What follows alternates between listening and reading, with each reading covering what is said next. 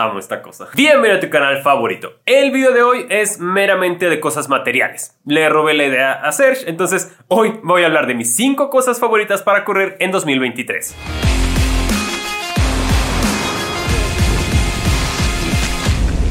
Nos queda muy claro que los accesorios no hacen a los corredores, pero pues sí es más cómodo usar unos tenis que chanclas o zapatos de tacón para correr. Entonces, las primeras dos cosas en la lista son tenis. Primero para trail y luego para calle. Mi favorito este año y para muchos corredores en el mundo de trail es el S-Lab Genesis de Salomon. Lo probé en Desafío en las Nubes este año, una carrera que es bastante técnica con mucho lodo, piedras y terreno difícil.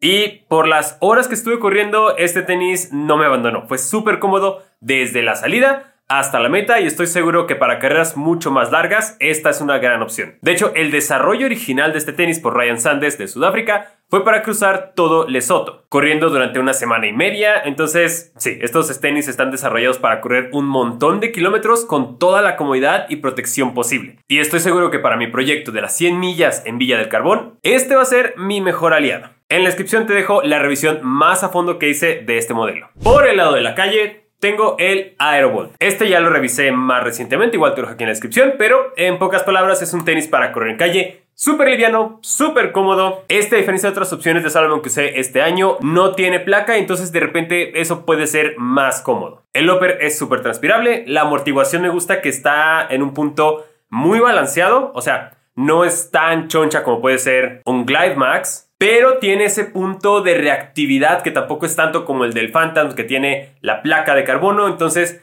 este tenis me ha gustado mucho para entrenar todos los días, para los días de series y, por ejemplo, para el próximo medio maratón que voy a correr en abril, me encantaría usar este modelo. Además de que es hermoso. O sea, es muy llamativa la combinación de colores que usó Salomon, me encantó. El único cambio que le hice fue poner un quick lace, este elástico, en lugar de las agujetas por pura hueva de amarrármelas. Pero fuera de eso, es un tenis perfecto para cortas distancias, para corredores de peso medio para abajo.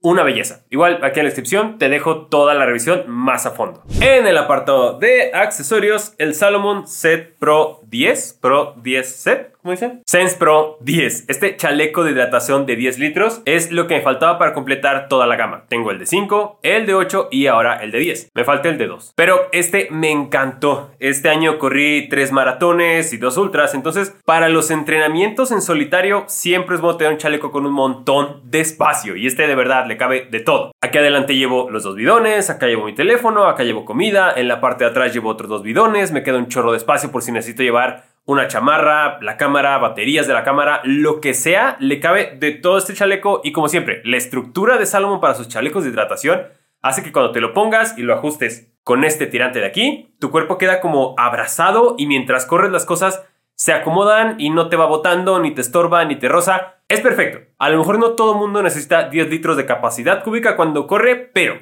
si te gusta correr por muchas horas y como yo sueles andar solo y autoabasteciéndote, esta es la opción ideal. Igual en la descripción está todos los detalles de revisión y para que lo compres. Además, el color blanco y negro, estilo Cruella de Vil, me encantó. Otro accesorio que es mi favorito y que lo he visto un montón de veces en mi Instagram fue este que estrené para las 12 horas. Este sombrero de Slav que no me acuerdo cómo se llama. O sea, lo estoy poniendo aquí, pero hay en blanco, que es el que tengo ahorita, y hay en rojo. Este lo compré precisamente para la vez que corrí 12 horas en la calle, que sabía que iba a estar 12 horas bajo el sol. No quería deshacerme la piel y quedar todo tostado, entonces compré este sombrero y a simple vista podría parecer como un simple sombrero, pero recordemos que Slab es la línea de competición y con más alta tecnología de Salomon.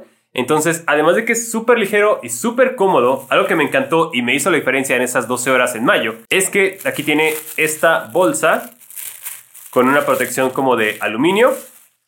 Entonces lo que hacía en la carrera cuando tenía mucho calor es que aquí metía unos hielos que no me daban directamente en la cabeza por esta como protección de aluminio que hace ese ruido y el hielo se iba derritiendo poco a poco y me iba refrescando a la vez de que iba protegiendo en el sol. Entonces, este sombrero de Slav, que no me acuerdo el nombre lo estoy poniendo aquí, uno de mis accesorios favoritos. Lo sé desde ese día y un montón. Cada que puedo lo uso porque aparte de que se ve bien, es súper cómodo y súper fresco. Y finalmente, en el apartado de electrónica, el Coros Apex 2. El año pasado, justo por estas fechas, hice una revisión de cuando salió este modelo. Luego yo compré el Pace 2, lo estuve probando, perfecto, me salió todo bien. Y hice la actualización a este, el Coros Apex 2. Como te mencioné en el video de revisión de hace casi un año, me encanta todas las herramientas que empaca este reloj. O sea, Obviamente te da lo básico de la velocidad, el ritmo, la elevación, el tiempo, todo lo que esperas en un reloj de correr, pero también tiene el oxímetro, te hace prueba de variabilidad cardíaca, planes personalizados con la plataforma de coros, puedes ver la inclinación en tiempo real cuando estás corriendo en montaña,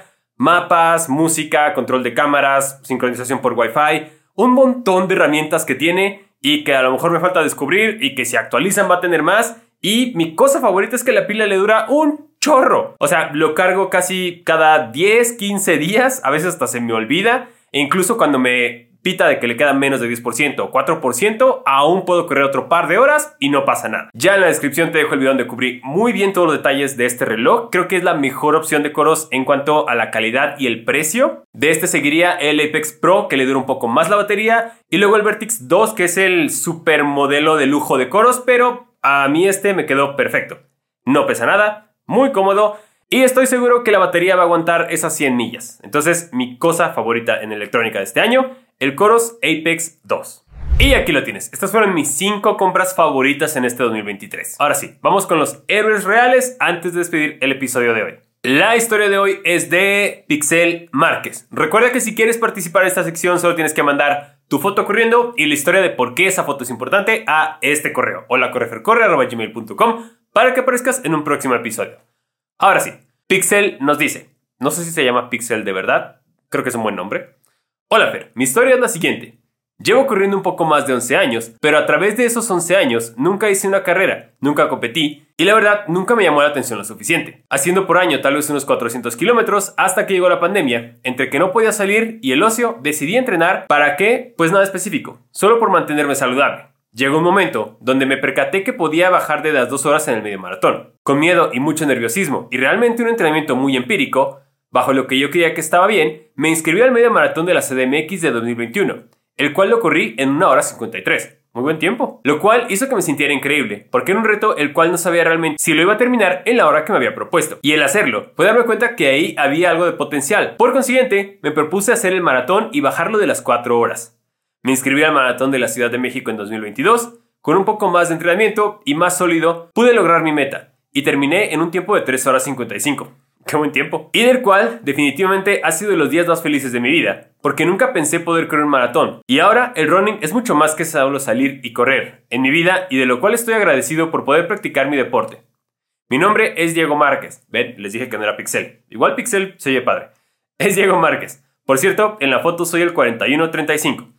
Y aquí está la foto en la que ya vimos quién es Diego. Muchas felicidades, Diego. Y pasa algo curioso, o sea, creo que de repente asociamos correr directa y únicamente con ir a carreras y no. O sea, el ir a todas las carreras del año o no ir a una carrera en tu vida no te hace más ni te hace menos corredor, pero qué padre que te hayas animado y que lograste bajar tus tiempos. Así que felicidades y espero que sigas mejorando.